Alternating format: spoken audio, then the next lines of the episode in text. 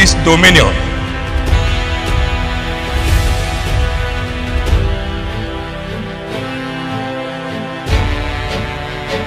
In our context, dominion can be defined as being in control of the affairs of life.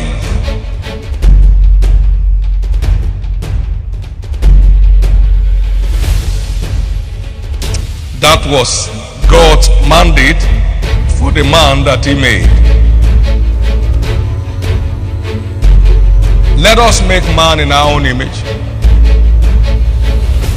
after our own likeness, and let them have dominion over the fish of the sea, and over the fowl of the air, and over the cattle, and over all the earth, over all the earth, and over every creeping thing that creepeth upon the earth.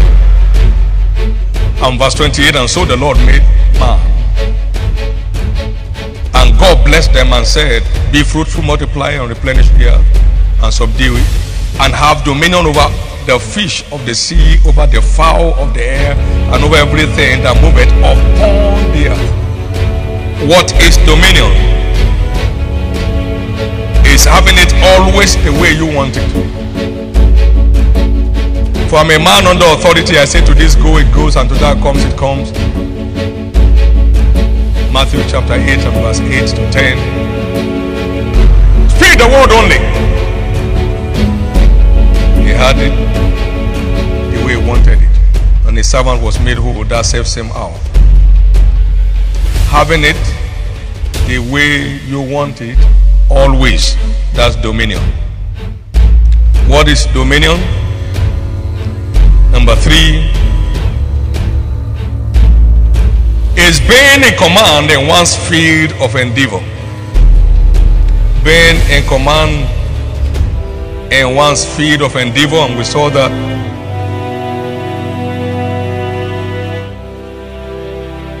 in the testimony of Shadrach, Meshach, and Abednego plus Daniel, they were ten times better than their colleagues.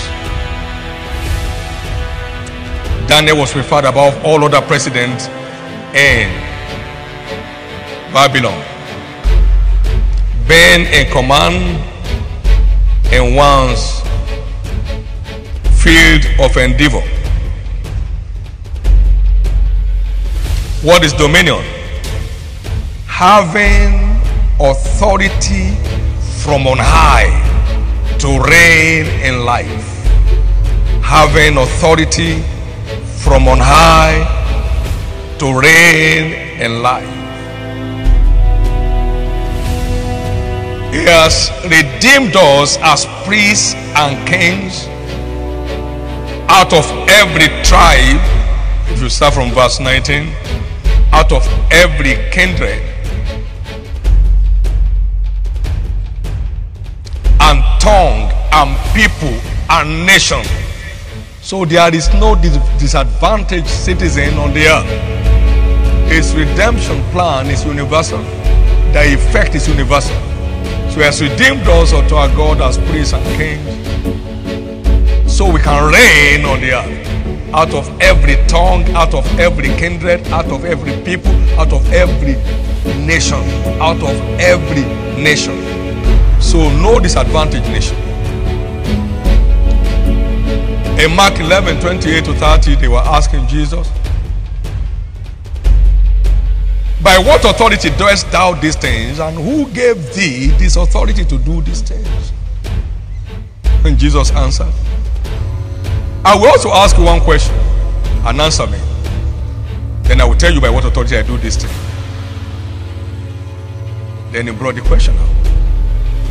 The baptism of John, was it from heaven or of men? Answer me. So the authority that enthrones us is from heaven. Is from where? It's not man made, so it cannot be man checked. It's from heaven. Authority from heaven. Authority from heaven to reign on the earth.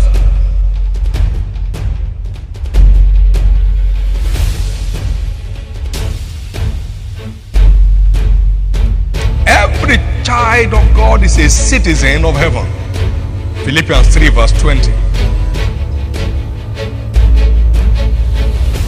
For our conversation or citizenship is in heaven, from whence also we look for the Savior, the Lord Jesus Christ. So, so we we are heavenly citizens on a mission on the earth. And our mission is to have dominion over the earth. Romans chapter 5 and verse 17, the Bible says, For by one man's offense death reigned by one, much more they which receive abundance of grace and of the gift of righteousness shall reign in life by one, Jesus Christ. So we are enthroned through Jesus Christ to reign on the earth. Daniel chapter 7 and verse 27. And the kingdom and dominion and the greatness of the kingdom under the whole heaven shall be given to the people of the saints of the Most High, whose kingdom is an everlasting kingdom, and all dominions shall serve and obey him. This is so important. In Psalm 110, verse 1, 2, and 3, the Lord said to my Lord, Sit down at my right hand until I make thy enemies thy footstool. That means Jesus won't come until his enemies are made his footstool. He said, The Lord shall send the rod of his strength out of Zion. Zion means the church of Christ. Rule down in the midst of the enemies. If you're in the last days and Jesus on his way coming, then the church of the last days is ordained to have dominion over the earth. The church is not a building, the church is a people. Every member of the body of Christ is ordained to have dominion on the earth. And in the name of Jesus, you will not be left out there. Be sensitive to God's timings. You are in your season of enthronement. God is conferring authority upon your life at Shiloh 2018. Now, listen to me. If you believe that, that Jesus has fully paid the price for your total health, then you take it. Take it. Then you take it. I take it. When you receive in your mind, you believe with your heart, you declare with your mouth, you just do what he says to do you are conscious that is the, is the truth and nothing but the truth, then you can be rest assured that you take it. Now, this is what the Lord told me. Tonight, whatever does must give way. Nobody is permitted to live here with any affliction tonight. Shall the prey be taken from the mighty, or a lawful captive delivered? But thus the Lord, even the prey of the terrible shall be taken, the captive of the mighty shall be delivered. For I will contend with them that contend with you, and I will save your children. Wherever you are now, take dominion over your body. Go ahead and pray. Go ahead and take it. Go ahead and take it. I have been bought with a price. My body and my spirit must glorify God. I have been bought with a price. My body and my spirit must glorify God. I have been bought with a price. Therefore, my body and my spirit must glorify God. I have been bought with a price. Everybody Take it. Take it. He took my infirmity. He bore my sicknesses. I have been bought with a price. My body and my spirit must glorify God. My body and my spirit must glorify God. My body and my spirit must glorify God. My body and my spirit must glorify God. Whatever does not glorify God must give way, give way, give way in my life tonight, from my body tonight, in the name of Jesus. I have been bought with a pride. Therefore, my body and my spirit must glorify God. My body and my spirit must glorify God. My body and my spirit must glorify God. My body and my spirit must glorify God.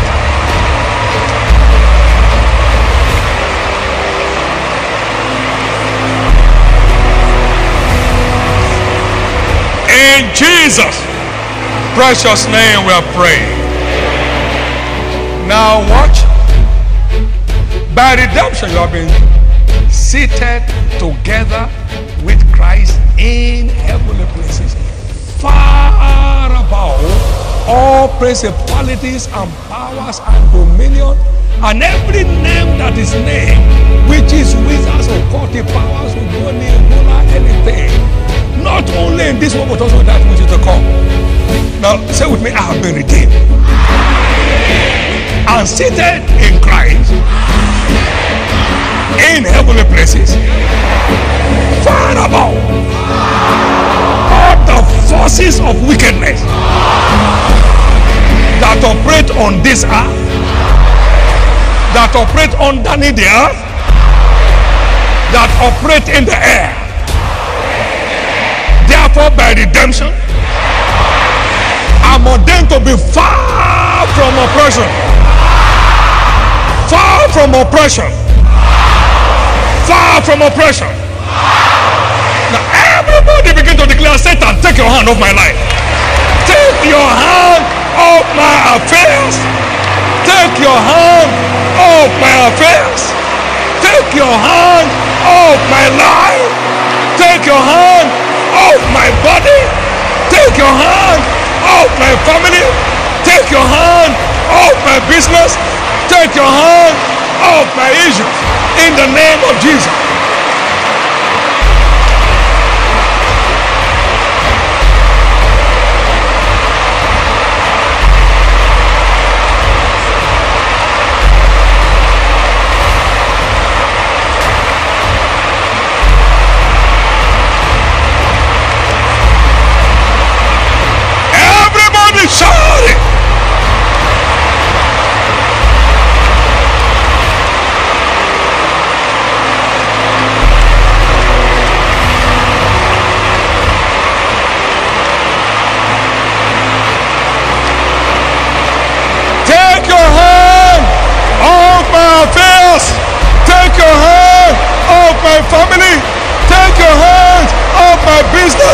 Take your hand off my career.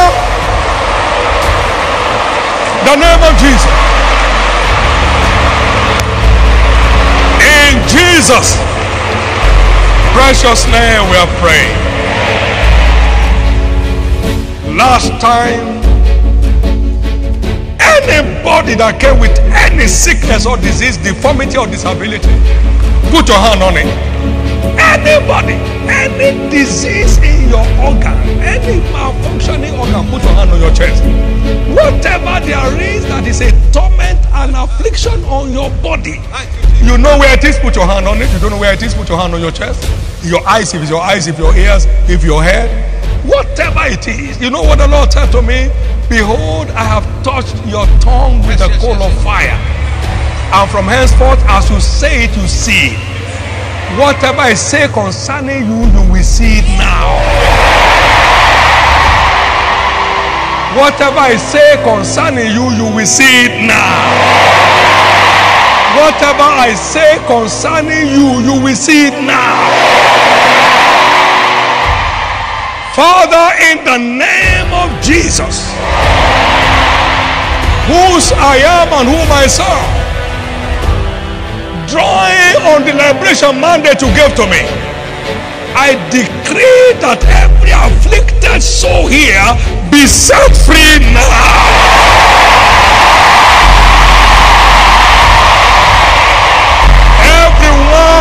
under the sound of my voice being tormented in any area of their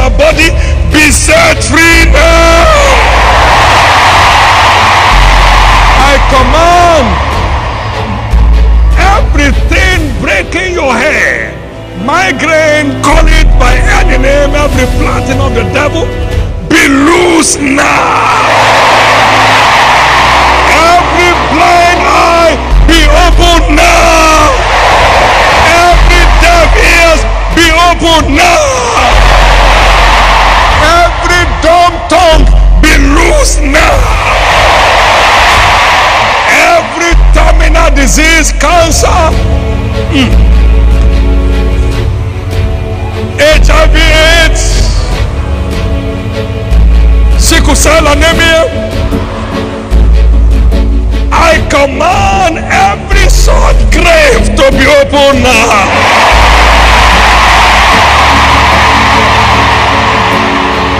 Every torment from spells and enchantment be set free now. Every arrow of the wicked tormenting any life be set free now. I cause every blood disease tonight. Diabetes is caused. High blood pressure, hypertension is caused. Heart disease is killed tonight. Every dying kidney revives tonight. In the name of Jesus Christ. The contention over your head is finally over. The contention of the devil over your body is over tonight. The name of Jesus. It is done. Every affliction is over. Every torture is over. Every satanic growth disappears from your body. Every satanic growth disappears from your body. In the name of Jesus. So shall it be. Every dead womb is open tonight.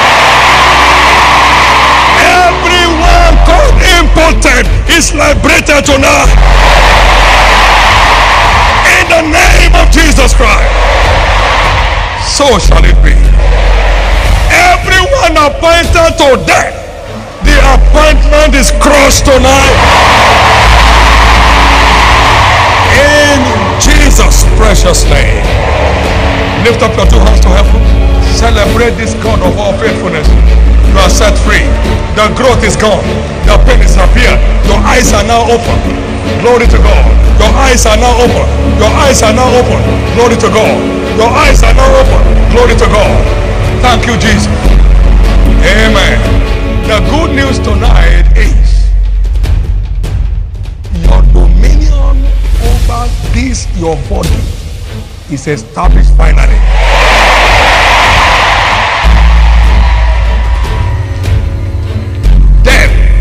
Has been swallowed up in victory. Your grave has been finally opened. Your victory all through life is tonight established.